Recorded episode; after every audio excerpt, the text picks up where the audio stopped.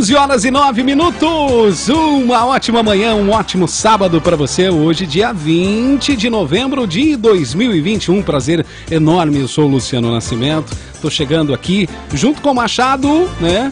com o programa Direitos na Rede. Uma manhã abençoada para você que nos acompanha, para você que já está acompanhando pelo Facebook, para você que está acompanhando pelo nosso aplicativo Rede Fé, para toda a nossa região, nosso irmão é, é de toda a nossa região, para você que está acompanhando no seu carro em 94.9. Agradeço pela sua audiência. Você pode participar, pode mandar o seu WhatsApp, pode mandar a sua mensagem que estamos te esperando. Eu estou aqui com ele. Machado, bom dia. Bom dia, Luciano. Bom dia a todos os nossos ouvintes, as nossas ouvintes. Estamos aqui novamente neste sábado eh, com o nosso Direitos na Rede, na Rede Fé 94.9 FM Ribeirão Preto, São Paulo, modulando do Parque Bandeirante para toda a região, para o Brasil e, enfim, até para o mundo, né? O mundo da rede mundial de computadores. Verdade. Machado, e, e o detalhe, eu já estava conversando com um amigo e, e a gente conversou sobre o rádio, né? Interessante que a gente estava dizendo que o pessoal falando, ah, com a internet, com essa mudança que o rádio ia enfraquecer, né? E pelo contrário, com a internet o nosso rádio ficou um pouquinho mais forte, né? Que a gente vai em todo o mundo, né? Então... O mundo inteiro pode acompanhar. Né? E com imagem ficou melhor ainda, né? É, e quer dizer, a, a, internet não substitui o rádio, ao é. contrário, é. ela expande o rádio. Expande o rádio, expande. Muito bem. Esse é o programa Direitos na Rede. Eu quero agradecer aqui a minha equipe, a produção do Zé Alfredo, a edição do Tiago Cavani, comunicação do Luciano Nascimento e eu sou Antônio Alberto Machado. Vou com vocês até o meio-dia. grande abraço a todos e todas. Sejam bem-vindos ao nosso Direitos na Rede. E temos um programa recheado hoje, hein, Luciano? Olha, você sabe que o pastor Ariovaldo Ramos juntamente com Wesley Teixeira, vão falar aqui pra gente sobre a violência contra a mulher. É um tema que está na pauta, um tema muito atual e um tema bastante, como direi, um tema bastante sério. Vamos ouvir daqui a pouco o pastor Ariovaldo. Temos o convidado Eliezer Pereira, que é produtor cultural e músico, com o qual nós estaremos falando a respeito do Dia da Consciência Negra. E tem também sorteios de livros, né? A nossa reflexão da semana e, claro, a participação dos nossos ouvintes, hein, Luciano? Verdade. Tá, tá bom o programa hoje, hein? Tá recheado, né, Machado? E detalhe, a pessoa pode mandar mensagem aqui, ó. 997651898.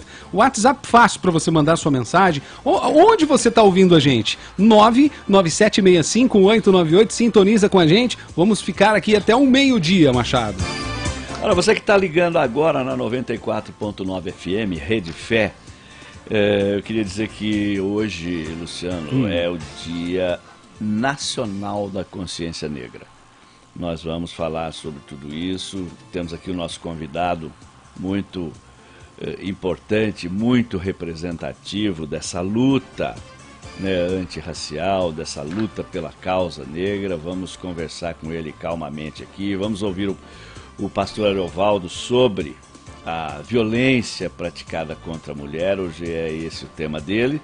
E vamos assim né, até o meio-dia. Eu queria dizer a você, Luciano, que você hum. é um sujeito que está sempre bem informado, uhum. sempre bem antenado. Sim. Claro que você sabia que hoje é o Dia Nacional sim, da Consciência sim. Negra. Né? Eu acho que Dia da Consciência Negra é todos os dias, né, Machado? É, né? Dia todos os dias que a gente tem que relembrar essa data, né? Não, não é só 20 de novembro. Não, não, não, não. É que eu, eu tava pesquisando hoje também, né?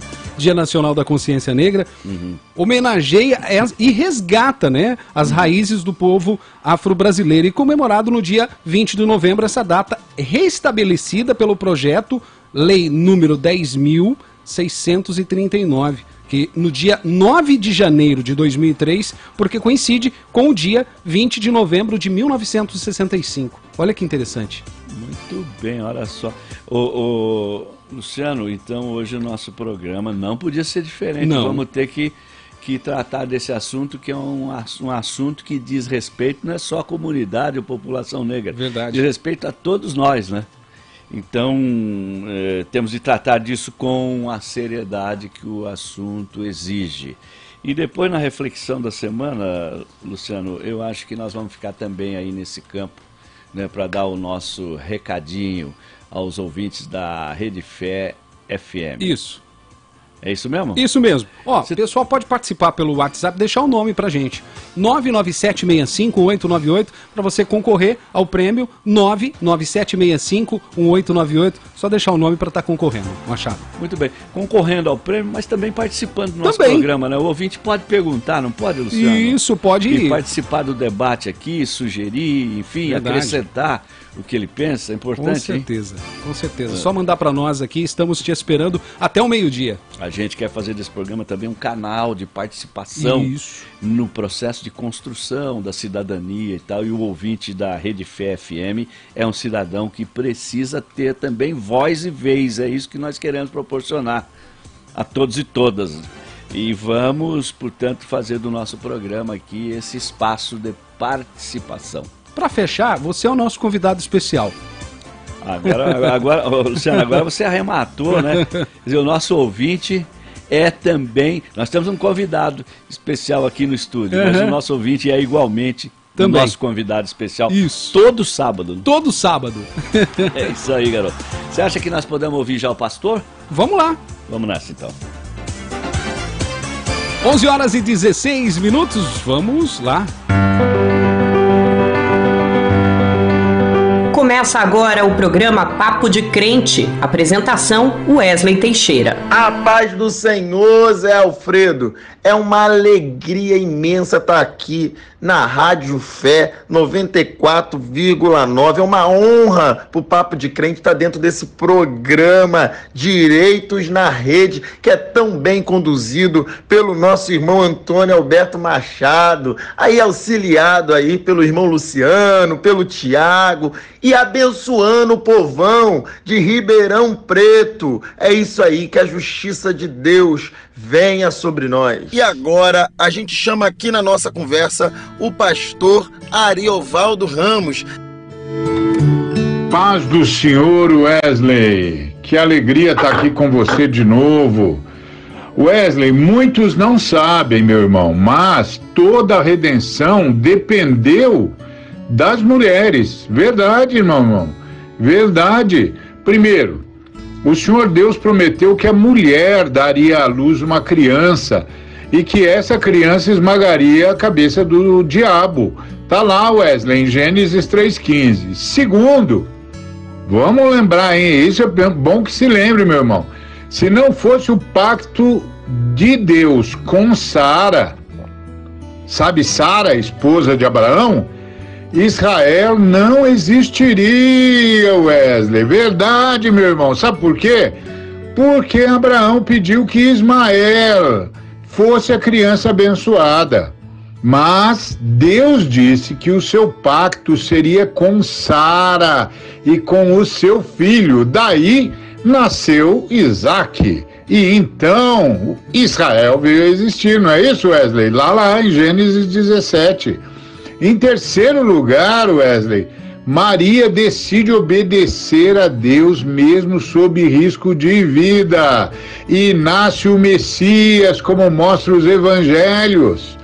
Ah, meu irmão, o pacto de Deus é de fato com as mulheres. O diabo as vê como inimigas, como Deus disse que seria. E todos, Wesley, todos que praticam a discriminação contra as mulheres estão a serviço do diabo e têm de se arrepender e de ser detidos.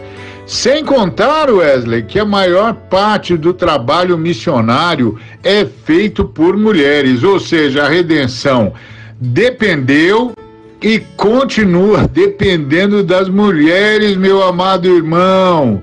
Nós temos de parar com essa injustiça, meu irmão. Elas ganham menos do que os homens, elas trabalham tanto ou mais, são tão bem formadas ou mais bem formadas do que os homens, meu irmão. E ganham uma miséria. Ah, isso sem contar o feminicídio, sem contar a, a tortura, sem contar a, a, a violência. Meu irmão, é um pecado que está acontecendo no mundo. O Brasil, então, é muito grande. E sabe o que é o pior, Wesley? É que isso também acontece na igreja. É, muitos pastores, muitos líderes não sabem o que fazer com a, com a mulher e aí imprimem um espírito de opressão à mulher. É verdade, pensando que estão fazendo a vontade de Deus e estão fazendo a vontade do diabo. É, por causa do, do jeito que eles falam da submissão. Olha, Wesley, lá em Efésios capítulo 5, diz que a submissão é mútua, viu? Nós, nós, todos nós, homens e mulheres, nos, nos submetemos uns aos outros por amor ao Senhor, viu, Wesley? Então não é a mulher que se submete. Nós todos nos submetemos. O marido também se submete à mulher. É igualdade, viu, Wesley? No reino de Deus não tem homem nem mulher. Todo mundo é igual. É isso aí, meu irmão. A paz do Senhor. Vamos fazer justiça às mulheres, porque elas são essenciais e têm sido essenciais na redenção da humanidade. Deus nos abençoe. Olha, o Wesley, eu, o Luciano. Oi. Eu ouvindo aí o Wesley, que hum. é uma liderança comunitária importante no Rio de Janeiro, e o pastor Ariovaldo, com essa mensagem sobre a violência contra a mulher, eu fico bastante, assim, é, satisfeito em saber que também na nossa comunidade, entre os nossos ouvintes, na comunidade evangélica, essa consciência de que é preciso empoderar a mulher, de que é preciso combater a violência contra a mulher, de que é preciso denunciar, que é preciso refletir sobre isso. Fico muito satisfeito de saber que a comunidade evangélica está, como, como se viu pela, pelas palavras do pastor Ariovaldo, profundamente preocupada com esse problema, porque de fato nós temos aí no Brasil só para para lembrar, depois vamos conversar mais com Wesley, com o Eliezer aqui. Nós temos aí no Brasil um feminicídio a cada dois dias, um estupro a cada 11 minutos. Né? A violência contra a mulher que no mercado de trabalho tem o acesso dificultado e quando tem o acesso não tem os mesmos ganhos que o homem tem. Né? O, a baixa representatividade política da, das mulheres nos nos espaços políticos é também um problema que nós temos de superar. Portanto, há todo tipo de violência, violência física, violência institucional, a violência política praticada contra a mulher. Você vê que o pastor Ariovaldo, ele dá essa, ele faz essa reflexão e ele aponta o, o caminho, deixando claro que esta luta não é uma luta só das mulheres, é uma luta de todos, não é? é de, de superar essa violência que ainda uh, uh, recai sobre as mulheres no Brasil de uma forma muito perversa, né? aprofundando a desigualdade entre homens e mulheres, entre mulheres brancas, mulheres negras, enfim, um fenômeno muito perverso que que para que a gente tenha uma democracia real, uma sociedade onde se possa viver com dignidade, é um, esse é um fato, é um fenômeno que precisa ser superado. E a luta pela superação dessas desigualdades, dessas injustiças e da violência institucional e física contra a mulher não é, volto a dizer, uma luta do feminismo apenas, não é uma luta das mulheres, isto é uma luta de homens e mulheres, homens que apoiam o movimento feminista e de todos aqueles que estão comprometidos com uma a construção de uma sociedade pacífica e justa. Justa e pacífica, porque não há paz se não houver justiça. E se não houver justiça, nunca haverá paz, vice-versa. Nós temos que entender isso. Paz e justiça andam de mãos dadas. É paz, justiça, igualdade, respeito, dignidade, enfim, é isso que nós encontramos é, é, em todos os, os, os povos e os cantos do mundo, na Bíblia, nos livros. É isso que nós encontramos como sendo o ideal de construção de qualquer sociedade, porque não também o ideal da, para a sociedade brasileira, ou seja, de uma sociedade assim fraterna. Nós temos é, plena consciência disso e eu, com a devida licença e respeito, é, referendo e assino embaixo de tudo o que disse o pastor Ariovaldo aí com relação a essa mazela que é a violência que se abate sobre as mulheres. Você concordou com o pastor Ariovaldo, Luciano? Muito, né? É, é, a gente vem numa luta, né, Machado?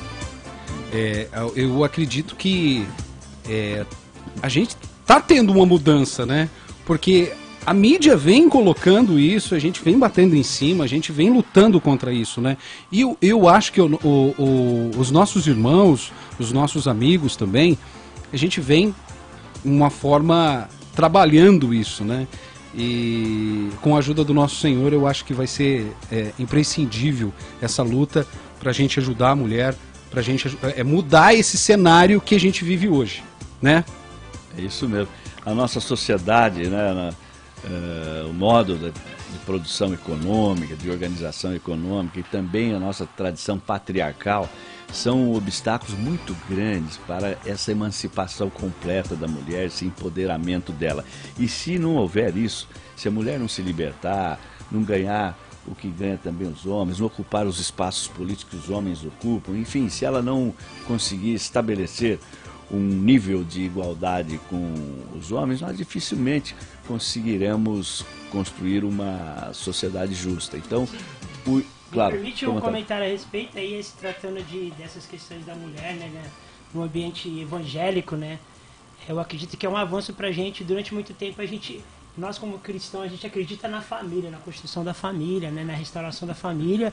Mas é muito importante nesse momento a gente empoderar as nossas irmãs em Cristo que estão sofrendo violência a denunciar, entendeu? Porque durante muito tempo elas sofreram calado, durante muito tempo não foi falado disso na igreja. Eu acho que hoje a gente tem ferramenta, a gente tem suporte também, pessoas que pensam dentro de uma igreja para contribuir para que essa violência contra a mulher cesse, né? Não fique naquele lance, não, acredita que ele vai mudar, não, não denuncia não, Vamos orar que Deus vai prover. Eu acredito que Deus provê, Ele muda. Ele pode eh, mudar a vida de um casal, né? Mas eu acho que a violência contra nossas irmãs em Cristo não pode ser aceita em silêncio e somente em oração. Para isso tem a base da lei, né? Que protege as nossas irmãs em Cristo e elas têm que sim é, se colocar e denunciar né, violência, porque muitas delas sofrem calados, né? Até mesmo mulher de nossos irmãos em Cristo. Isso é muito louco. É verdade. E olha, é, há uma violência, uma, uma cifra, uma taxa de violência que fica escondido, né? que não, não aparece. Em todo o setor plano, da né? sociedade, né? né? Em todo, todo é, setor. É Justamente porque a mulher acuada, é. Né, a parte frágil, ela não denuncia. Né? Quieta, ou, ou né? por medo, ou por pressão, ou por, enfim, por várias razões. Verdade. Né? E até por, por preconceito, né? Mas é importante, de fato, trazer isso a lume, trazer isso à baila, né? fazer uh, a sociedade ver o tamanho desse problema, as implicações dele, porque a gente só pode superar um problema se a gente o conhecer bem. Então é preciso, como disse o Eliezer, que isso seja de fato denunciado, seja trazido à luz seja debatido e essa é uma tarefa de todos nós, sempre lembrando. Olha, eu queria dizer o seguinte, nós temos o nosso convidado Eliezer Pereira, que é produtor cultural e músico, ele é evangélico, como a gente vai ver daqui a pouco na entrevista com ele. Né? E tem uma outra curiosidade, Luciano, hum. você, não, você não sabia essa. É. Você sabe que o pastor Aerovaldo é. e o Wesley é. são referências do nosso convidado aqui, o Eliezer Pereira? Eu fiquei sabendo dessa? quando ele, a gente começou a conversar aqui. Que interessante, né? Viu? Que bacana. Então, e não foi, e não foi combinado. Não, não foi combinado, né? Que... Olha que, que, que, bacana. Na verdade, eu nem sabia que a é. rádio era uma rádio evangélica, né? Foi marcada em entrevista. Uhum. O, o, Eliezer não sabia que a nossa rede fé é. evangélica, ele não sabia que o pastor Erovaldo estaria aqui, uhum. não sabia que o líder comunitário Wesley estaria uhum. aqui. Nós também não sabíamos que o Eliezer. Nada combinado. Isso. E foi, é, felizmente, uma uhum. coincidência assim, que enriquece muito o, problema, o programa. Então, eu já, eu já queria também convocar o nosso ouvinte para uhum.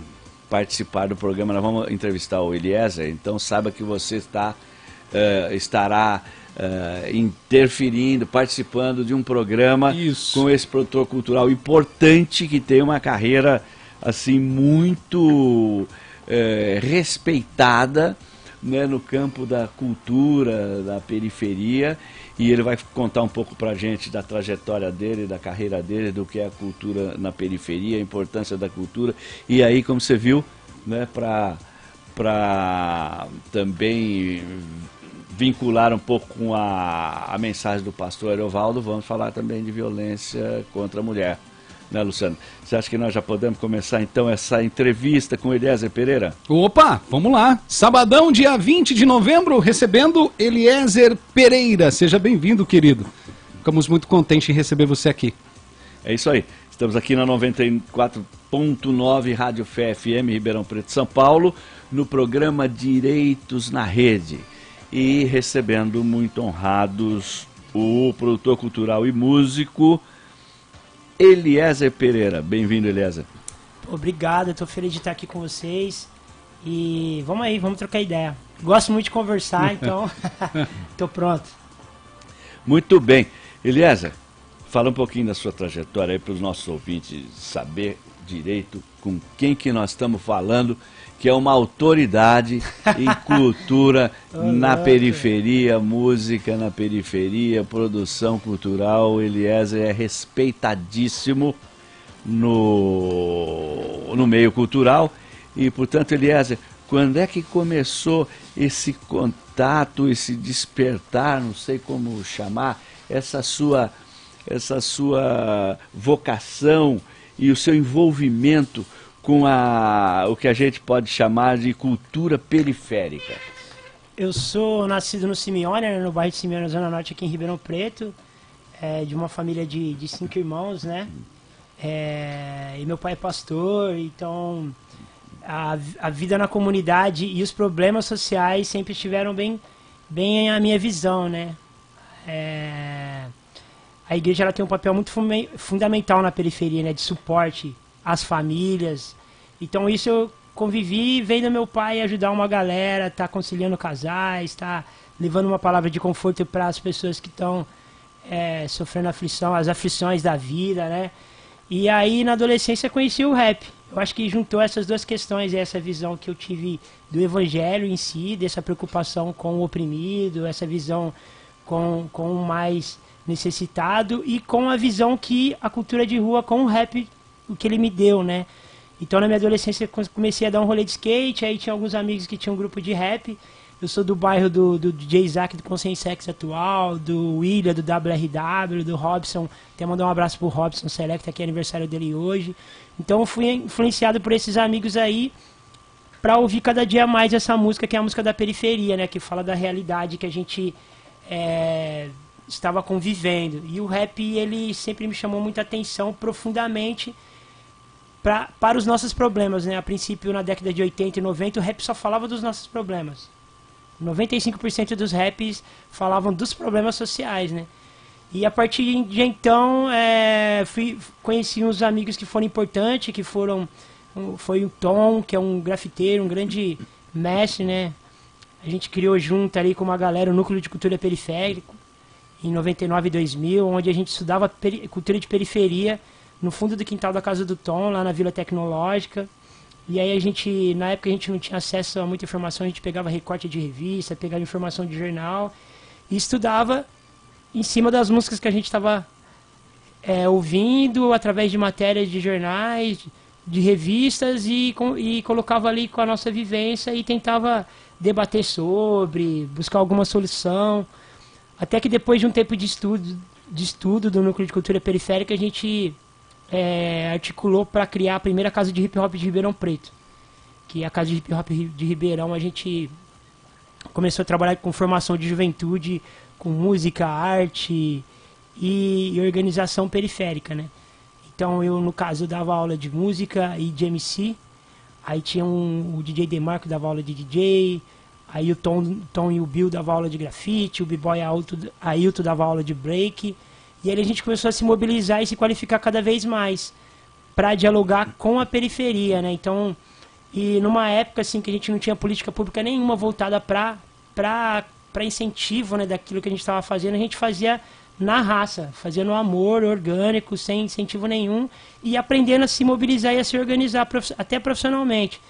Os nossos projetos davam tão certo que eu lembro que na época tinha um projeto na Vila Tecnológica que ele era bancado pelo município e ele tinha uma estrutura, ele recebia verba, mas ele não tinha público. E o nosso projeto tinha público. Entendeu? O projeto que a gente é, exercia ali naquele espaço ali de hip hop, a gente lotava a Vila Tecnológica, até que a galera da, da Secretaria Municipal de Cultura começou a ficar incomodada, né? Porque pô, eles bancavam a atividade, não tinha público nas atividades deles e nas nossas atividades que não tinha investimento nenhum e eles nem queriam muito a nossa atividade, porque na época é, a marginalização com a cultura de periferia era maior ainda, né? Eles não aceitavam a nossa presença ali. Então existiu diversos obstáculos para que a gente não ocupasse mais aquele ambiente ali. Só que o hip hop ele é muito grande, ele só começou a crescer a gente começou a expandir para outros lugares, aí a gente era convidado para fazer é, encontros em universidades, em instituições de arte e cultura. Aí eu comecei a me profissionalizar, porque na época também eu trabalhava como eu trabalhava no escritório de contabilidade. Eu tinha um pouco de experiência com, com as questões mais burocráticas, aí eu comecei a escrever projetos, a articular projetos, a buscar iniciativas para organizar e, e, e oferecer é, as atividades que a gente tinha, né? E aí eu comecei a me articular melhor como produtor cultural, né, nesse momento. E aí a gente começou a trabalhar com o SESC, outras instituições também ligadas à arte e cultura começou a procurar a gente, não só em Ribeirão Preto. E aí meu início foi meio disso, né? Veio lá do rap do Simeone Quintino, com meus amigos ali, com o Careca do WRW, com o DJ Isaac. Fiz rádio comunitária com o DJ Isaac, com a Periferia Norte, na época da guerra, que, que a gente tinha uma violência extrema. Eu circulava ali é, comunicando com a comunidade. Depois do meu bairro foi para casa de, casa de hip hop de Ribeirão. E depois dali eu comecei a me articular como produtor cultural também, para instituições. Aí veio a Fundação do Livro e Leitura, que conheceu meu trabalho, trabalhei com eles uns 10 anos, com a Feira do Livro, né? Trabalhei com o Senac. E hoje estou aí trabalhando, continuo fazendo bastante coisas voltado a ação social e produção cultural também. Mas esse é um pouquinho da minha trajetória aí. Muito bem. Eliezer, você falou muito usando o verbo no passado. Eu dava aula, a gente fazia isso, fazia aquilo, tinha isso, tinha aquele outro e tal. E hoje, qual é o estado da arte de toda essa efervescência aí que foi esse início? Isso continua? É, quem, você tem parceiros que na periferia levam esse projeto, ele está, ele está vivo, está vigoroso, está, é um projeto que está em andamento, porque eu fiquei preocupado aqui, você usou muito verbo sim, no passado. Sim, eu dava sim. aula, eu fazia isso, eu fazia aquilo, e hoje? Certo, legal. Como você pediu para começar com início de trajetória, eu fui lá atrás. Hoje eu tenho. A gente se estruturou mais como artista, né, de hip hop, a gente não está só na periferia. Na verdade, toda essa galera que passou pela, pela casa de hip hop, pelo núcleo de cultura periférico, hoje são são, eu posso te dizer que são pessoas muito qualificadas na arte e pessoas que, meu, tem carreira até internacional. Então, para você ter ideia, é, a gente eram em sete jovens que estavam ali estudando no, no núcleo de cultura periférico. Posso citar o nome de alguns que a galera da cidade deve conhecer. O Lelin, que é um dos grafiteiros mais famosos aqui, que tem carreira internacional, passou pela casa de hip hop. É, o Bill, que também é grafiteiro, ele passou pela casa de hip hop. Bill também é cristão, é evangélico. E, e, hoje ele é um dos, dos, artistas de New School mais conceituado do país, que recebe premiação no país todo. O Tom, que, é, que é o nosso mentor, que é o mestre, ele é pedagogo, ele é educador em Araxá. E eu hoje eu sou líder comunitário, sou presidente na ONG Barracão do Simeone, sou gestor cultural no Instituto SEB. é, continuo fazendo shows de rap, continuo trabalhando com hip hop em si e continuo fazendo articulações de juventudes periféricas. É, trabalho muito juntamente com o SESC. É, recentemente, agora a gente teve Dia Nacional das Favelas, a gente fez uma ação na favela do Simeone, juntamente com a CUFA e com o SESC, articulando aí moradores de comunidade com arte e cultura. Então a gente, meu, é, a gente não está parado, a gente tem feito muita coisa atualmente, assim, mas não só na periferia, mas é, a partir da periferia. Então toda aquela efervescência de quando você começou, não só não está parada, como aumentou. Aumentou, aumentou. E, e, o engajamento, a adesão da juventude periférica, isso é uma coisa assim consistente, de fato ocorre. Ocorre, ocorre. O hip hop ele, é, ele é muito louco, porque tipo assim, eu na verdade meu grande sonho foi sempre ser músico, né? Ser rap, rapper, né? Tenho dois álbuns gravados. Eu tenho, na verdade, eu tenho um EP e dois álbuns, um em 2009, um em 2013 e um em 2017. Só que eu nunca consegui colocar minha música como carro-chefe da minha carreira, da minha, tipo assim, para mim ganhar grana com isso. Entendeu? Embora eu tenha projetos bem estruturados musicalmente, eu tenho um projeto que é eu e o DJ, é, o Igor, o Goforite, né? Que quando a gente vai tocar em eventos ligados a hip hop, a gente toca eu e DJ. Se eu precisar tocar num, num, lugar que é mais musical, eu tenho um show meu montado com um quarteto de jazz. Se for um lugar que eu preciso levar uma banda, eu tenho um show meu montado com uma banda. Então eu tenho um show em vários formatos e preparado para fazer. Só que é, eu, canto música própria e música independente. Então é uma carreira que é mais dificultosa, assim, para dar aquele grande salto, né? Mas como produtor cultural, e como articulador de juventudes, o meu trabalho, ele, tipo assim, ele me é, garante a renda da minha família, me faz viver super bem. Entendeu? Então, então, tipo assim, mas o mais louco disso é que, tipo assim, tudo que fala na minha música é o que eu faço no meu trabalho. Ah, tem Entendeu? Tem tudo a ver, tá ligado? As questões, eu, e graças a Deus hoje, hoje eu sou muito feliz porque eu tenho escolhido em que eu quero trabalhar. Entendeu? Os projetos que eu estou envolvido hoje são projetos que eu decidi trabalhar. Então eu sou bem bem feliz em estar nessa posição hoje de estar podendo, pô, quero trabalhar aqui, recebo uma proposta, aí eu vou, encaro o projeto e faço. Mas tem muito a ver com tudo que eu acredito, com tudo aquilo que eu canto, com todos os princípios que até o Evangelho me ensina. Que legal. Agora, Eliezer, me diga uma coisa. O...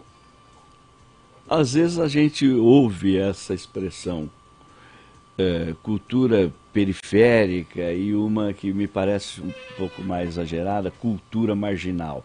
O grafite, o rap. É, essas culturas, elas têm o seu locus na periferia, sua origem, sua gênese ali na periferia, mas é, não são culturas que dialogam com outras culturas, com outros estratos da sociedade ou o locus próprio dessas culturas. O grafite em São Paulo, você viu agora há pouco, foi muito prestigiado pela, na gestão do Fernando Haddad. Depois o Dória já reprimiu grafiteiros, tentou apagar muita coisa Tentou, São Paulo. né? Deu ruim é. para ele, ele voltou atrás. É. E...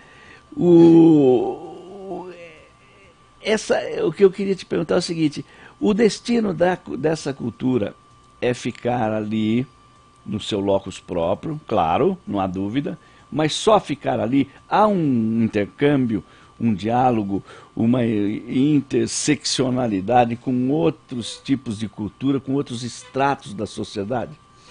Assim, assim. É, Para a gente é interessante não ficar só na periferia, né? Embora nós somos periféricos, eu mesmo hoje não moro mais na periferia, eu moro, decidi morar no centro, né? É, e aí o que acontece?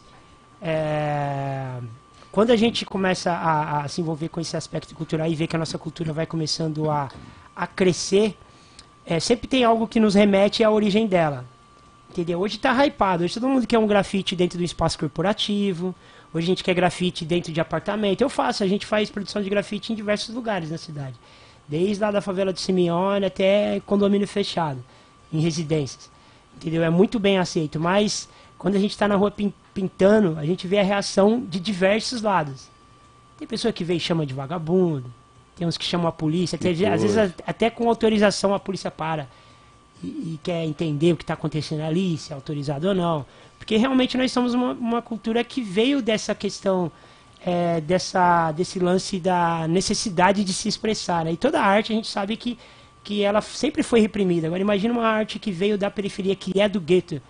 Entendeu? Então o rap em si hoje ele aceita, as FMs tocam, a gente tem vários artistas que têm feito um trabalho fundamental para que a nossa música avance cada dia mais. Mas a gente sempre é lembrado, porque as questões é, periféricas, ela incomoda.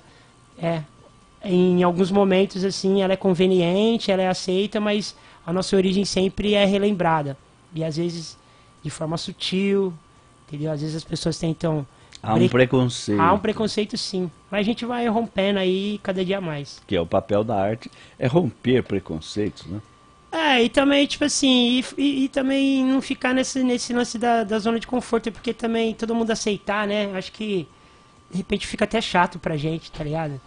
Tem um amigo meu, honesto, um cara que eu sempre fui fã e hoje a gente é amigo, ele fala que, pô, o grafite tá chato hoje. Ele falou que em São Paulo tá muito engraçado, que ele tá fazendo grafite, aí vem uma tiazinha levar um pão de queijo e um café, entendeu? E antes, antes não, né? Antes era só a polícia, era só a repressão. E hoje um artista chama um artista. Tem artistas que vão pintar em algum lugar, ele pede um camarim. Você não pode trocar ideia com o cara, ele não é, não é acessível.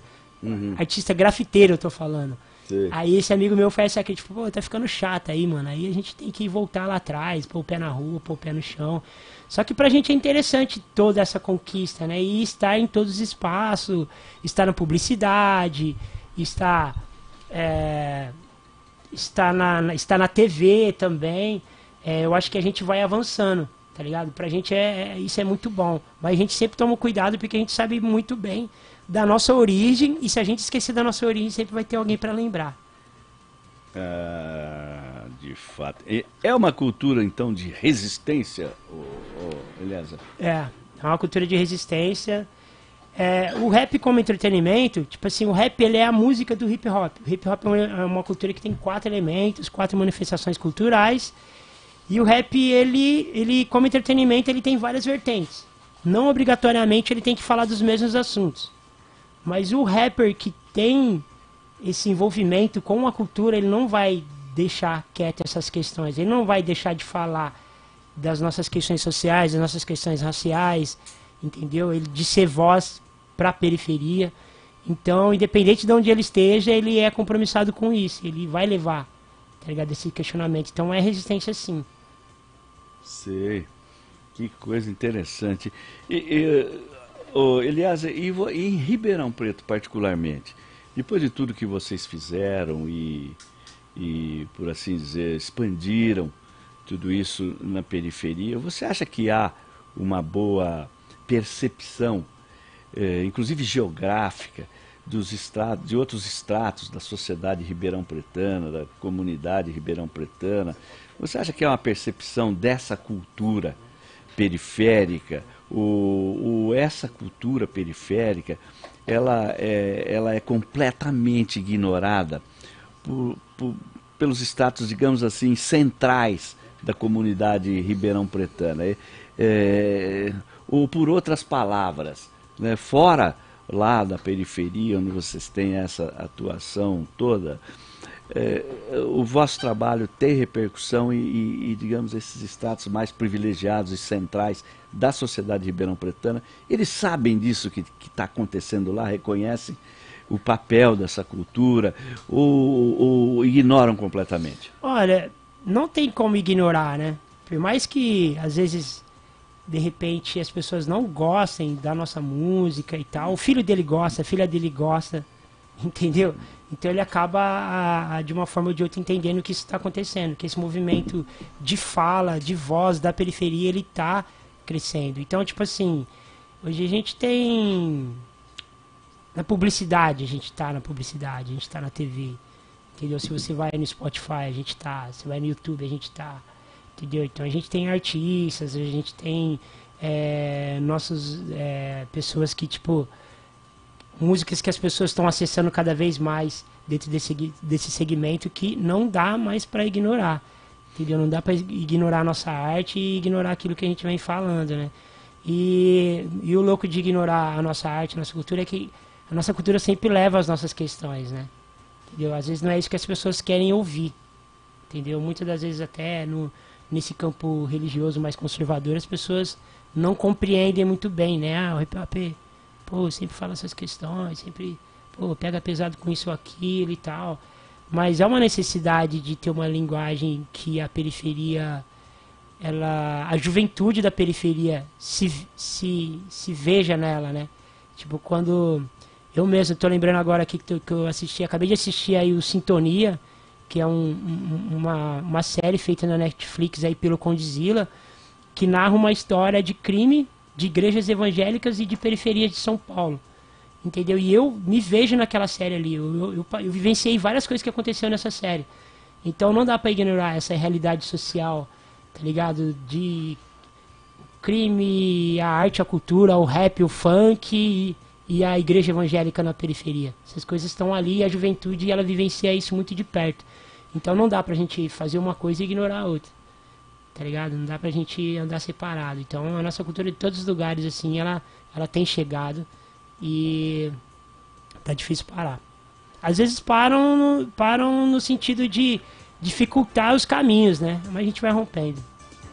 Aliás, tem programado aí para breve algum evento seu, dos seus companheiros aí no campo do, do, da música, do hip hop e tal? Tem algum evento aí que você quereria dizer aqui, ó, tal dia, em tal lugar, vai ter esse evento, você está convidado? Cara, não, não. Esse fim de ano eu não estou fazendo nada assim. Agora eu não, não lembro nada em mente.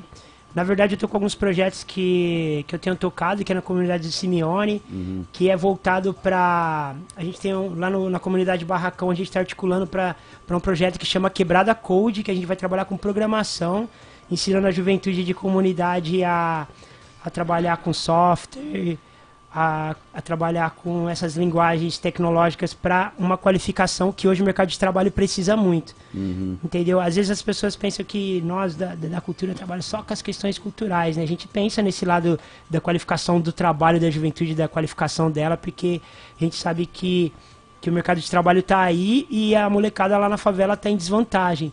Então, meu convite aí era para as pessoas de repente conhecer a página no Instagram do Projeto Barracão e que nessa semana, nessa próxima semana a gente vai estar divulgando aí um projeto que é de uma forma de, de outra você pode contribuir para que esse projeto possa ser um sucesso e possa qualificar meninos e meninas moradores da favela do Simeone.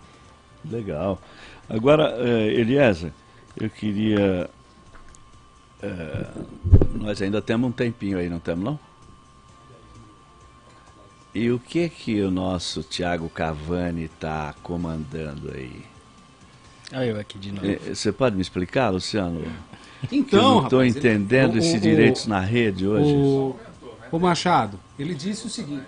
Ele disse o seguinte: sai da cadeira e deixa eu falar. Eu falei: é isso aí, meu. Eu estou é entendendo. E você viu aí, que o véio. produtor aí autorizou a gente prolongar uhum. o programa oh, por mais 10 minutos. Mais 10 minutos. Então tinha 10 mais 10, são 20 minutos. 20 minutos. Diz que a coisa tá tão boa aí que é, vai, vai tocar é. um pouco mais. Pode ser, Tiago Cavani, você Opa. que está assumindo o comando Tô. da ilha? É, ele tá me largando aqui, né? abandonou, hein? Ele me abandonou aqui agora, ó. Não sei o que eu vou fazer mais. Não, é que eu quero entrar na conversa, cara. Eu tô achando interessante. Você tem uma pergunta pro Eliezer aí? Tenho, tenho então, também até manda uma, bala, um, um, manda bala. Falar alguma coisa aqui, né? Porque ele oh, falou do Consciência X atual. Foi. E eu acho que você tem 36 anos, né? 38. 38, é, é 39. eu vou fazer 38 39, agora 39. em fevereiro. Ele é da mesma Fiz época 39 dia 2 de novembro. É praticamente da, da mesma época que eu. E eu lembro que na escola, hum. eu tinha uns amigos, eu sou do rock e tudo. Sim. Mas os meus amigos que eu uhum. tinha, eles gostavam de rap. Ah, de rap, é? Sim. Tinha um hum. movimento grande, né? Em Cravinhos, que eu morava. Tinha um pessoal que tinha né, faziam músicas, compunham e tudo mais. Uhum. E ele falou uma coisa que Mas me você era roqueiro? Sempre fui. E os seus amigos gostavam de rap? Sim, eu sempre tava junto com todo mundo. Sei. Eu também escutei muito rock, viu? É. Ixi, Pennywise, no Facts, Então, e nessa época, eu lembro bem, que eu lembro bem, né? O pessoal estava muito consciência atual, é, uhum. racionais. E uma coisa que eu percebi, né, em todo esse tempo, é que a música aqui no Brasil, ela tá meio, meio uma fase meio ruim, né? Tá meio degradante. E ah. ele falou dele não conseguir é, espaço uhum. com os trabalhos musicais dele. Uhum. Ele tem, tem um EP, né, tem, tem, tem produto aí, e ele não consegue Entendo. atuar nessa área. Uhum. Mas eu até acho, eu até te faço pergunta, você não acha que, que isso se dá por conta da degra dessa é, decadência musical no Brasil? Porque hoje o rap não tem mais espaço na música. Uhum. Que eu percebo, eu Olha, percebo. eu vou discordar plenamente. Sério, cara? Sério. Porque eu não, eu não percebo é. mais. Não, não, cara, eu vou falar um negócio assim. É, o, o rap em si, cara, ele, ele tem um público muito grande e tem grandes artistas de rap. Sim. Entendeu? Tocando, tem um cenário muito grande, dá muita grana, show de rap lota. Então, Na verdade, é um, aí o lance que eu não é um, não é uma cena mais underground? Não, não, até pop, cara. Assim, a gente tem eventos é? aqui tem artista que a gente traz aqui que, que lota casa fácil. Tá ligado? Entendi. Casa de médio porte. Então, tipo assim, a gente tem uma galera circulando o país todo, fazendo muito rap. Isso tá muito forte. Agora, quando eu disse, eu disse relacionado à minha carreira. Uhum. Entendeu? Porque, tipo assim, até algo que é interessante falar é que, tipo assim, a dedi... quando você sabe, você sabe, pra fazer música tem que parar tudo e fazer Sim. a música, se Sim, dedicar à música. Se dedicar a isso. Então, tipo assim, eu tenho família, eu tenho meus compromissos, eu não tenho, tipo assim, eu não não tem ninguém que me de repente me dá uma estrutura para me dedicar totalmente à música. É um risco gigante. Sim.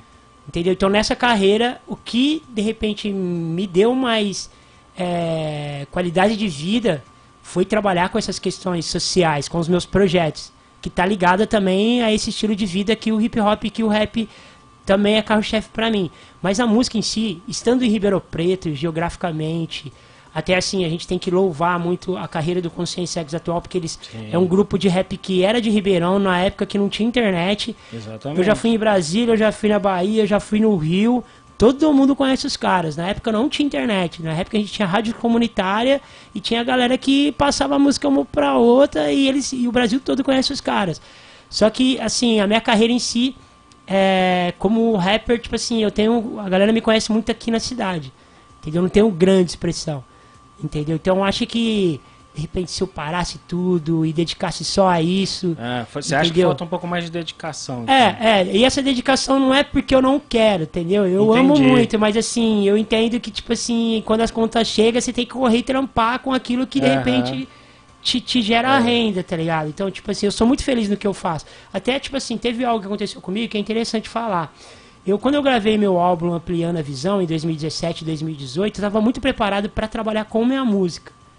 E eu fui convidado para coordenar um projeto, dois projetos que foram importantes para a minha carreira de educador social. E então eu dava palestra, eu, eu, percorri mais de 20 cidades da região aqui, dando palestra em escolas públicas, falando com juventudes. E ao mesmo tempo eu coordenava um projeto de juventudes na cidade e estava gravando o meu álbum. Quando eu acabei de gravar o álbum, eu perdi a voz, me deu calo nas cordas ah. vocais. Uhum. Isso me acarretou um calo nas cordas vocais. E aí o que aconteceu? Eu já tinha programado, eu fiz um álbum, um videoclipe, tudo independente, e a hora que eu fui soltar eu não podia nem cantar. Entendi.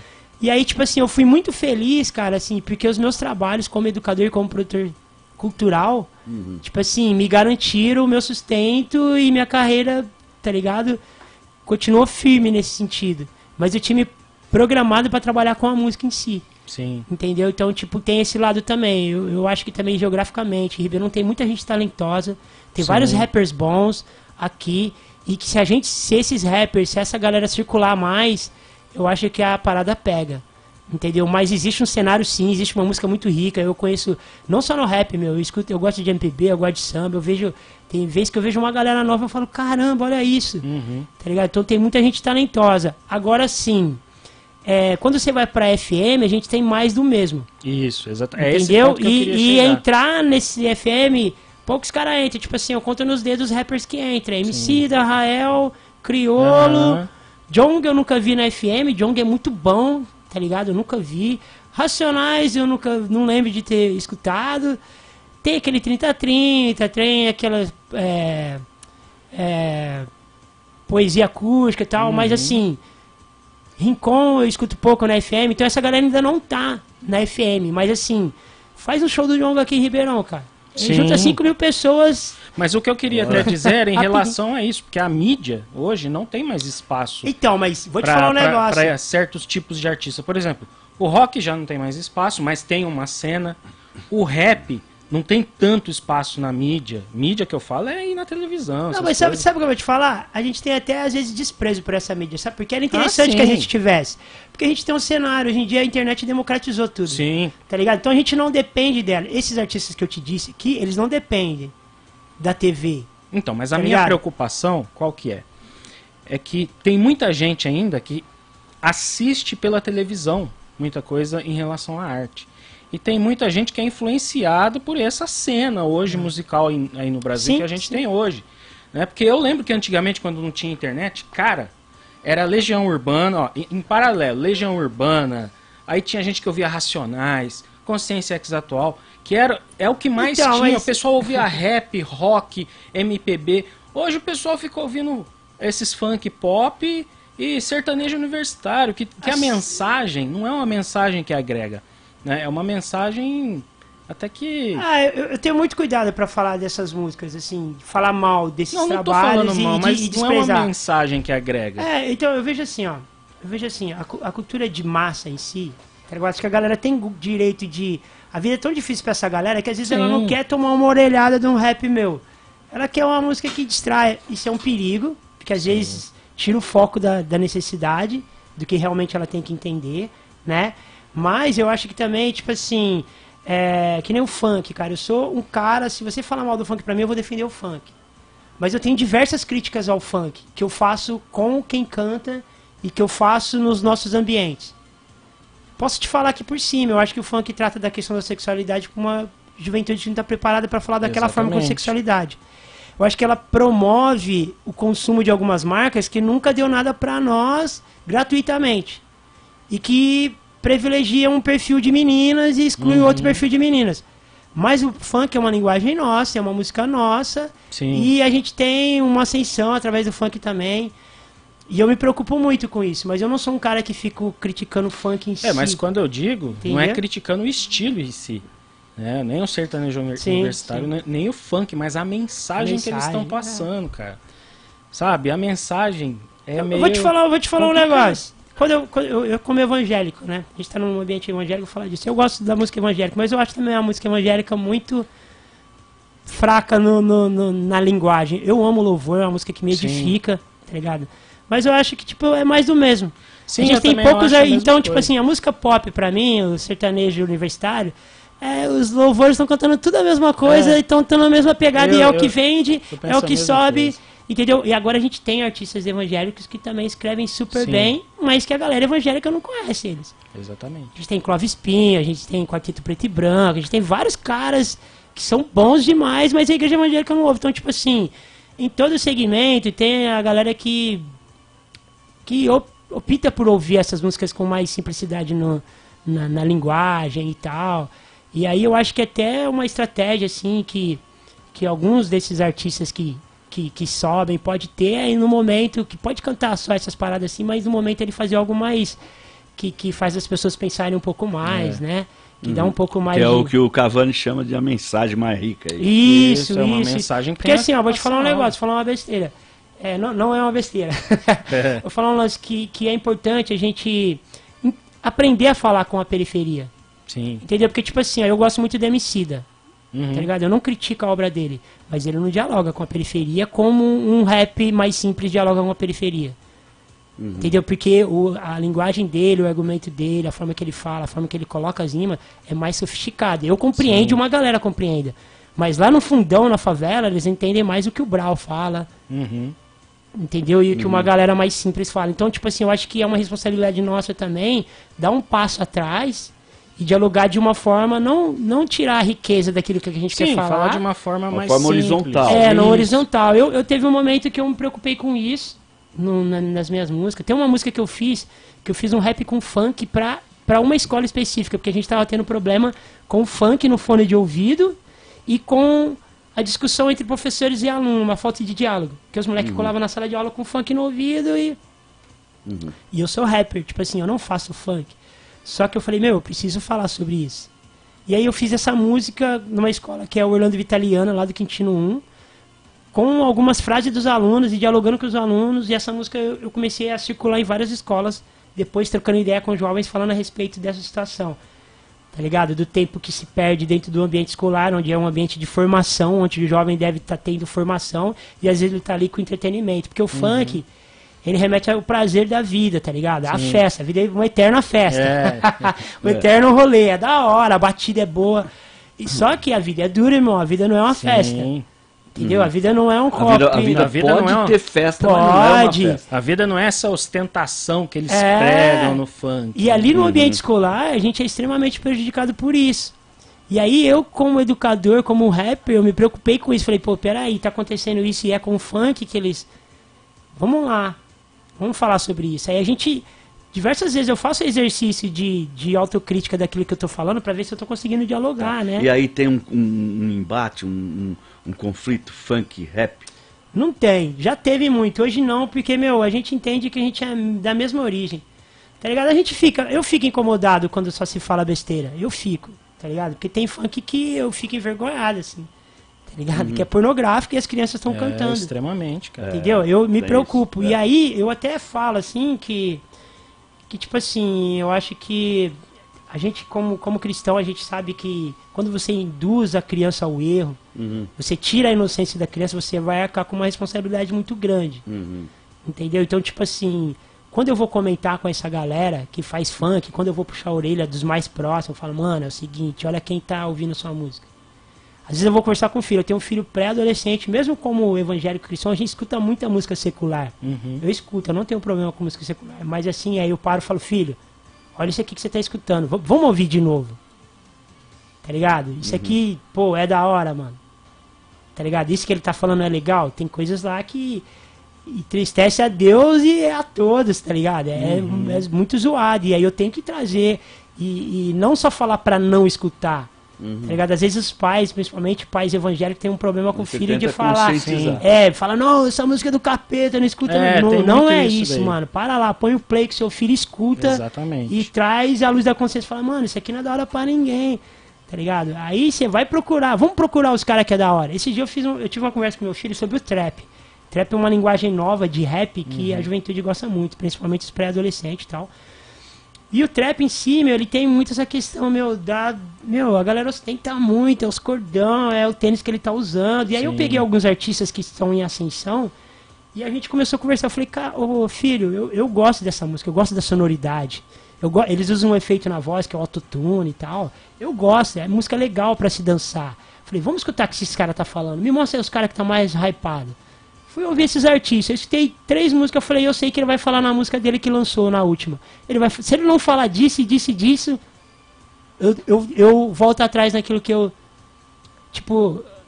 Aí é ruim que. Aí eu conversei com ele e falei, filho, é o seguinte, esses caras induzem para que você não pense, para que você não tenha um senso crítico, para que você colabore com marcas que é Exatamente. é difícil ter o acesso a elas e, tipo assim, e é uma realidade que a grande maioria da juventude da periferia não escuta. Entendeu? Então eu acho importante, tem uma galera também que fala assim, ah, queria, isso aqui é um sonho, queria viver um sonho. Uhum. Eu canto música porque eu quero viver um sonho. Não é errado você querer viver um sonho. Tá ligado? Mas esse eterno sonho, mano, é um perigo, tá é, tá ligado? É, exatamente. É. o tempo passa, tipo assim, aí eu fico. E às vezes, é, como pai e educador, a gente, eu, eu tomo cuidado, né, mano? Pra mim não ser o cara chato. Uhum. Entendeu? Então, quando meu filho me mostra algo que é da hora, eu vou lá e falo, isso é legal. Ah. Eu vou lá e falo, não, isso aqui é Você da hora. prestigia ali. Prestigio também, tá ligado? Mas quando eu vejo algo que eu acho que, pô, isso aqui. Aí você fala, tem que É, fere os, princípios, os princípios daquilo que a gente crê, fere os princípios nossos como ser humano, não é legal para você, uhum. tá ligado? Então, tipo assim, é, a música em si é uma ferramenta que a juventude é moldada por ela, os comportamentos. Uhum. Só que também tem uma pressão maior sobre a música da periferia. Uhum. Eu trago um exemplo que é o seguinte: eu fui durante um tempo, eu trabalhei numa rede de shoppings mediando essas questões dos rolezinhos, né? Uhum. Então era um incômodo. Eu vi um dia lá numa discussão, o cara falou: é, essa molecada escuta funk, não sei o que, do funk, do funk, beleza. E eu lembrei de um rolê que eu vi dentro de um shopping aqui em Ribeirão e que tava todo mundo lá aplaudindo, os pais aplaudindo eram pré-adolescentes cantando Kid Abelha. Fazer amor de madrugada, ah. amor com jeito de virada. Tipo assim, se você muda, muda a sonoridade, Sim. muda a cor da pele da pessoa que canta, não ofende tanto. Olha. Aí quando aí coloca tem, um, tem coloca um batidão também. lá de funk, coloca amor fazendo amor de madrugada, amor com jeito de virada, com o molequinho preto da periferia cantando, aí fala: "Não, isso criança não pode cantar". É. Então, tipo assim, a gente tem que a sociedade tem que entender que tipo assim, que existe esse peso maior sobre o que a periferia fala. Você que é um pouco mais. Nós que somos mais velhos, a gente lembra do Sim. Raimundos, né? Nossa. As músicas deles falavam besteira do início Fala ao fim. E não era criticado como o funk é hoje. Exatamente. Porque pessoas brancas cantando. Hum. Era pessoas classe média cantando, tocava na FM. Não era, não tinha esse preconceito como é tem verdade. sobre o funk. E muitos roqueiros não fazem essa análise, né? Tipo assim. Tipo, e criticam o funk aí de, de boca cheia, tá ligado? Então, tipo assim, não que eu tô passando a mão na cabeça e falando que isso é legal. Eu acho que a gente Música tem, tem o lugar certo, a hora certa, uhum. tem a faixa etária certa de idade que é legal escutar. Entendeu? Todas as músicas têm um ambiente legal. Eu não vou ligar um louvor numa festa, no, numa balada, tá Entendi. tá ligado? Uhum. Eu não vou ligar um funk na igreja, tá é. ligado? É. A gente tem que saber, e a música é uma ferramenta que, que contagia, né, meu? Que aproxima as pessoas, que uhum. mexe com o corpo, com a alma. Então eu amo música. E assim, o meu grande sonho era fazer só música, tá ligado? Fazer música. Eu sou produtor cultural, sou instrumentista, é, sou compositor e, e, eu, eu, eu gosto muito da música, mas assim, aí, mas a música como, como um trabalho mesmo, ela nunca garantiu o meu sustento. Então eu tenho que fazer outras paradas, tenho que encher lá, gente. E você, o, o, o, Eliasa, como uma liderança da cultura periférica, precisa dar o. Não que você precise, você tem dado exemplos de, de não ter o preconceito com nenhum outro tipo de música. Você acabou de dizer, olha, eu gosto de samba, eu gosto de MPB, eu gosto de rock, eu gosto de bossa nova, eu gosto de música gospel, eu gosto do, do funk, rap, etc. Quer dizer, é, é, não há, por assim dizer, um, um, um pré-conceito contra determinada música. Né? A música é arte e quando ela é boa, ela é boa, não importa se ela é uh, desse ou daquele outro gênero, é isso mesmo? Sabe o que, que é música ruim pra mim? Música mal tocada, instrumento desafinado. E, Sabe quando você vai? Tipo assim, a única música que me incomoda é quando eu vou num lugar e tem o som que tá mal equalizado, ou o instrumentista tá mal tá tocando feito. errado, não sabe fazer o arranjo direito, isso me incomoda. Sei. Agora eu, eu, eu amo tem, música, cara. Tem música brega, ou, ou Tem, e o brega é bom, mano. O brega é, é, um, é um, gênero musical muito forte, tá e, ligado? E, é arte também? É arte, é arte, tipo assim, é? é arte. E tem preconceito com brega Tem, também. tipo assim, ó, tipo a galera do rock mais antiga, tipo assim, o Raul Seixas, ele começou, foi o cara que fez brega, mano.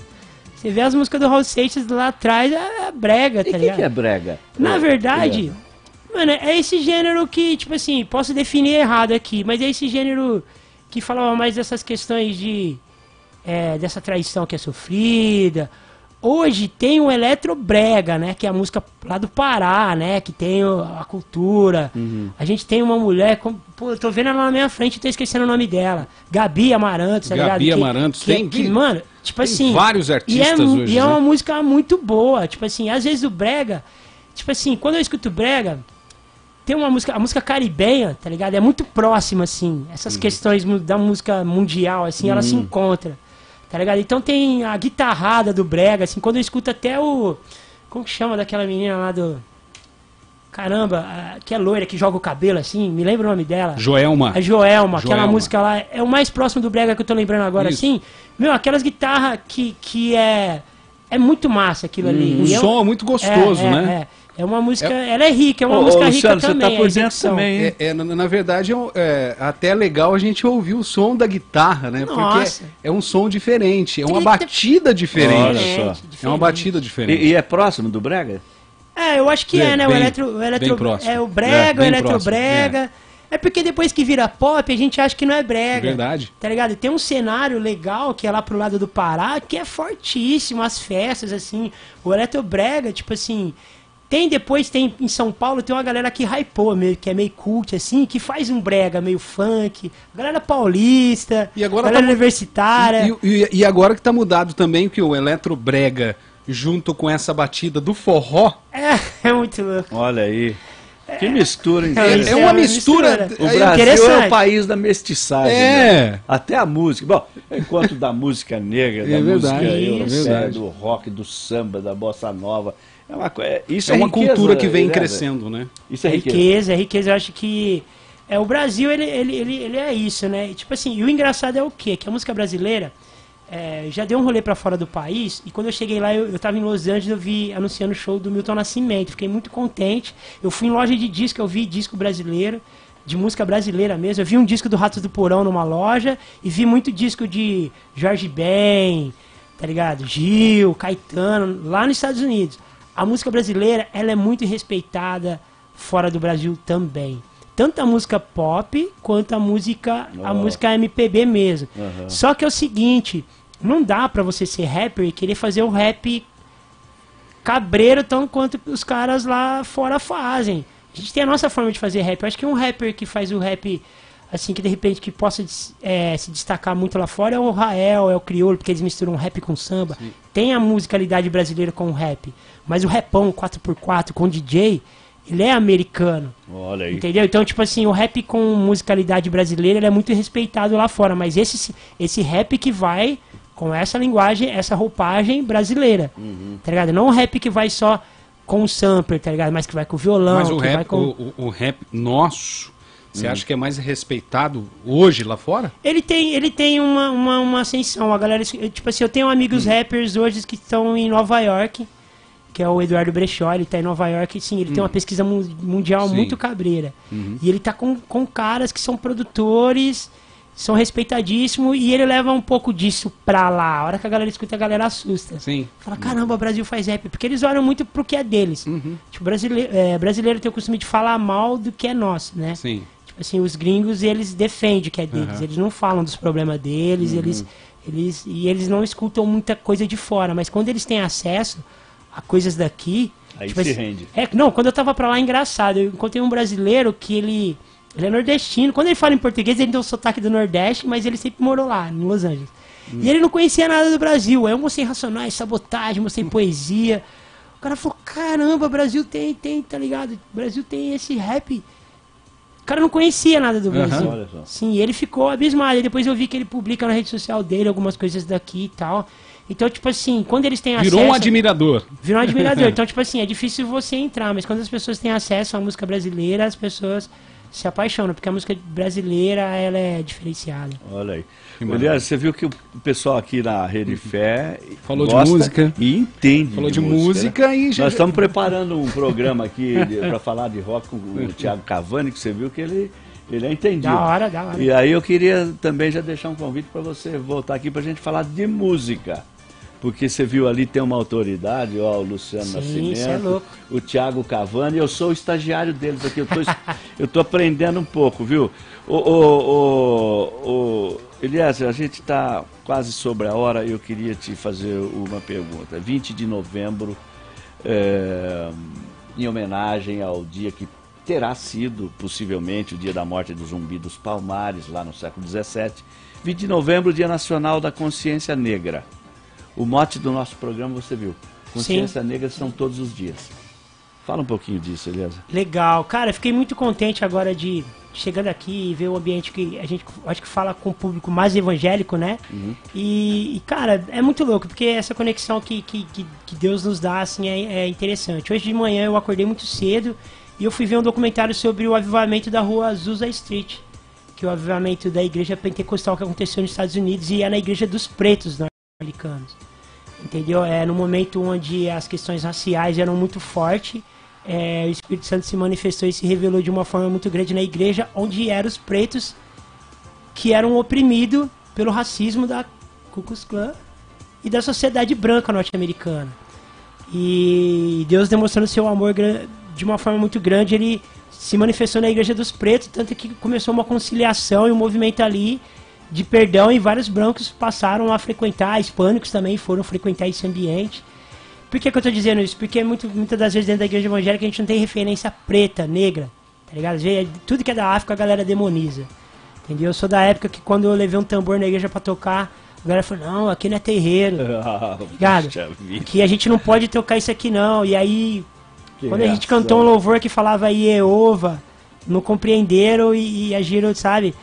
É, então a gente vai vendo que é, hoje em dia a gente pode dialogar muito mais sobre isso, a gente pode compreender sobre é, questões na Bíblia de homens que tinham pele escura e que é, esse, esse embranquecimento, que às vezes as pessoas até tem, se incomodam quando a gente fala, ele é muito grande até dentro da Bíblia, né? Mulheres que, que eram mulheres negras, a Bíblia não relata como mulheres negras, porque é importante colocar a cor da pele, né? Porque, tipo assim, Deus não faz essa diferença, Ele ama todos iguais, mas a sociedade não é igual a Deus. A sociedade é diferente, a sociedade ela é perversa. Entendeu? Então, às vezes, tipo assim, imagina Jesus sendo perseguido, ele homem branco, europeu, como a gente vê a imagem, como muitos evangélicos não sabendo a cor da pele, imagina que ele seja. Imagina um homem branco fugindo pro Egito, sendo perseguido uhum. no seu nascimento. Ia uhum. dar certo? Eles uhum. iam identificar Jesus ali. Entendeu? Então, tipo, essas questões dentro da igreja não é muito falado e a gente não tem muita referência. E a Bíblia ela mostra em diversos momentos ali que a relação com o homem preto sempre foi muito próxima, que deu o amor dele e a gente tem o amor de Deus é grande por todos. Uhum. E a Bíblia não fica e não fica de fora isso dentro do evangelho, né? Nossas referências pretas também ela tem dentro do evangelho e essa questão também da igreja pentecostal assim, ela foi impactada por algo que aconteceu, movimento de uma igreja de pessoas pretas. Legal, hein? Agora, Eliezer, o que que é ter consciência negra? Consciência negra é a gente, dia após dia, a gente se compreender dentro de uma sociedade, é, saber se colocar diante das situações que é, coloca em desvantagem qualquer pessoa preta ao nosso redor, é olhar para onde a gente trabalha ou para as nossas relações e identificar onde estão as pessoas pretas. Tipo assim, às vezes eu estou num ambiente de trabalho que eu vejo que só eu ocupo essa posição. E que as pessoas da cor da minha pele, que estão no mesmo ambiente que eu, só tá abrindo porta, limpando, servindo. E aí eu tenho uma luta para colocar mais pessoas na mesma condição que eu tô. E às vezes até as pessoas que são brancas tomar essa responsabilidade para si, né? Tipo, onde estão as pessoas pretas ao meu redor? Entendeu? Então ter consciência é, negra, consciência preta, é você saber que a sociedade ela é injusta, mesmo Deus tendo um amor por todos igualmente, a sociedade não é assim. A sociedade ela é muito perversa e, e o racismo ele é perverso. Às vezes eu vou falar sobre racismo, eu tomo, eu tomo muito cuidado para para falar sobre, porque tem pessoas que ficam ofendidas, ah, mas não é bem assim. Mas quando eu sofro racismo, o racismo ele não tem dó de mim. Ele não tem dó das pessoas que sofrem racismo. Entendeu? Mas quando a gente vai abordar o tema racismo, até mesmo eu estou falando de racismo em questões religiosas, as pessoas ficam se sentem incomodadas. Mas quando a gente é. Meu pai é pastor preto, negro. Ele falou assim que ele não foi nomeado ao pastoreado em uma igreja porque ele era preto. Ele já ouviu comentário de pessoas que falaram: não, não vou naquela igreja lá porque o pastor é preto. Olha. Entendeu? Então, assim, mesmo. É, quando a gente vai pro, pro, pro, pro índice da, da nossa população, a maioria dos pretos estão dentro da igreja evangélica no Brasil. Só que as nossas lideranças evangélicas não são pretas. Olha só. São, a maioria são homens brancos. brancos. Entendeu? Então, tipo assim, é, a gente tem que começar a mudar isso. Entendi. Entendeu? A gente tem que contribuir para que os ambientes se esforcem para incluir, porque a gente tem pessoas qualificadas, a gente tem pessoas talentosas, a gente tem pessoas cheias do, também, como a gente está falando com os evangélicos, pessoas cheias do Espírito Santo também, para ocupar essas posições. Uhum. Só que é, essas barreiras invisíveis também, infelizmente, está dentro das igrejas. Muito bem. Eliasa, você sofre racismo, Eliasa? Sofro. Você pode sofro. citar um exemplo, um episódio? Cara, diariamente. Vou falar sobre um lance pra gente não esquecer, né? Que nem a gente deu o exemplo do hip hop, né? Que uhum. hip -hop, o hip hop não pode esquecer de onde ele veio. É, eu, eu, eu moro agora, é, moro no centro da cidade, moro num condomínio, assim, de classe média baixa e tal. Mas. Ah, a última que me aconteceu, que é o uhum. cúmulo, né? Uhum. Tava conversando lá, eu converso muito, tava conversando com o pessoal que trabalha com a gente na portaria, num assunto prolongado, aí chegou um dos moradores. E, come, e, e aí eu dei licença para ele conversar com o porteiro, né? Porque ele queria dar uma, alguma informação. E aí eu afastei, assim, fiquei do lado. Aí ele foi falar com o porteiro e falou: Ó, oh, vai vir um funcionário meu aqui, um negão assim. Uhum. Um negão forte, vai vir uhum. aqui, um negrão. Aí ele olhou pra mim, assim, meio com um deboche, falou assim, não é negrão que fala, né? Como hum. é que hum. fala? Aí eu falei, ele tem nome? Você sabe o nome dele? Chama pelo nome. Aí ele virou e falou assim, ah, o nome dele é tal. Aí ele falou assim, é, a gente não sabe como falar, não sei o quê, mas foi meio que. Dá pra você perceber o tom. Aí ele virou pra mim e falou assim, e você? Você trabalha aqui no prédio também? Olá. Aí eu falei assim, olha, eu não sei se você é proprietário de apartamento. Se você for proprietário, eu sou proprietário de apartamento. Eu moro aqui, sou morador. Não sei se é como você, porque. Uhum.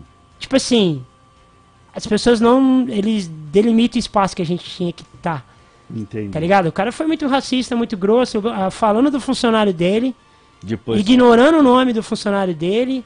Tipo assim, a forma de relacionar comigo ali, tipo assim, até eu ele pensou que eu fosse funcionário dele. Então. Entendeu? Então, tipo assim, diariamente a gente é, é pego é com, por é essas situações, é com frequência. E aí tem momento que a gente está afim de lidar, tem momento que a gente não está afim de tá. lidar. Mas, aliás, quando você fala diariamente, é num sentido figurado ou é todo dia mesmo? Acontece? Todo dia, todo dia. Tipo assim, é... Meu, tem, tem um costume, assim, eu sou... Eu tenho... Quem está acompanhando só ouvindo, não está vendo, mas eu tenho dreadlock. Não, né? tá vendo sim, tá vendo, né? na internet. Eu uso dread e tal, e, e, e, e às vezes quando a gente encontra pessoas pretas que nós conhecem, a gente se cumprimentam. Em lugares diversos sem se conhecer. Ah, se cumprimenta. Se cumprimenta, então, principalmente os dreadlocks. uma sororidade. Porque a gente sabe onde a gente está pisando e sabe a desvantagem que a gente está nesses locais. Entendi. Então é tipo assim, e aí, irmão, você tá bem? Olha. Entendeu? e aí? Tudo bem? Então é bem isso. Que a gente que a gente percebe e que a gente traz nesses olhares que a gente troca. Legal. Eliezer, a nossa conversa tá tão boa que eu não vi passar a hora, nós já passamos da hora e, e faltou hora para a gente continuar conversando. Então eu quero dizer para você que você vai ter que voltar aqui no nosso programa. Não, demorou, rede, volto sim. Na Rede Fé 94.9 FM. E para você se lembrar que tem que voltar, Elias, olha, eu vou passar a você uma pequena lembrança do nosso programa Direitos na Rede que a hora que você for tomar. Isso, oh, aqui, é pra, aqui é para tomar leite e água, hein, Elias? Não é para tomar outra coisa, não. Quando você for, você vira essa, essa caneca lá. Obrigado, sou tomador de café agora, de café que voltar aqui no programa nosso. Obrigado, obrigado pelo convite, obrigado a todos os ouvintes aí. Quem quiser me acompanhar aí no Instagram, arroba LezerMC, Lezer com S. E lá eu falo de tudo isso aí que eu falei aqui, meus trabalhos estão lá também arroba EliezerMC no, no Instagram. Isso. Você tá bem lá no Instagram? Tem tô muito bem, seguidor? Tô bem, tem bastante. Tem uma que galera bom, lá. Que legal. Ô, Luciano, você acha que a gente pode fazer a reflexão final ou nós já estamos com o tempo estourado? Ó, é, vamos fazer o, o, o, sor... o sorteio. O sorteio. sorteio. Tá, vai. sorteio. Alessandra Ferreira Mendes está faturando. Alessandra Ferreira Mendes, ela que é de Brodowski, está faturando esse presentão, né, Machado? Opa, então, Alessandra, você passa aqui, pega o livro do Alexandre Azevedo, você não vai se arrepender. Isso. Muito bem. E aí, nós vamos para o encerramento ou digo algumas duas, três palavras sobre consciência negra? Vamos lá. Olha, eu acho que eh, ficou muito claro aqui da nossa conversa com o Eliezer, junto aqui com o Luciano, o Thiago Cavani também veio aqui, deu uma palhinha com a gente, que uh, e o, o Eliezer acabou definindo bem o que é consciência negra. Eu, Eliezer, com a sua vênia, assino embaixo, acho que é isso mesmo. Eu acho que é ter consciência da negritude e dos preconceitos, das desigualdades que se abatem sobre a população negra e ter consciência também da branquitude e dos privilégios dos brancos numa sociedade estruturalmente racista como a nossa. E, a, e ter ainda consciência de que nós, brancos e negros, somos potencialmente racistas e que, portanto, temos de ter o compromisso ético de fazer de tudo para superar o racismo numa autêntica cruzada de superação dessa mazela nacional e de eh, compensação do passivo histórico, da dívida histórica que nós temos para com a nossa população negra, que construíram a riqueza, a cultura, a beleza também deste país. E, portanto, temos de apoiar as ações afirmativas, e são cotas, e são a, as, as políticas públicas voltadas para a defesa da vida da população negra que tem sido é, é, vítima de violência, violência inclusive do aparelho repressivo estatal, apoiar as políticas públicas que visem a compensar essa dívida, esse passivo histórico que a sociedade brasileira tem para com a nossa comunidade negra, que, tal como os brancos fizeram e continuam fazendo, a grandeza desse país. Gente, nós temos que ficar por aqui, infelizmente. É, chegou ao final o nosso programa Direitos na Rede na 94.9 FM, Rádio Fé, Ribeirão Preto, São Paulo. Espero encontrar todos os nossos ouvintes de novo no próximo sábado às 11 horas. Muito obrigado, até lá. Gente, grande abraço. Voltamos no próximo sábado, a partir das 11 horas da manhã. Até mais.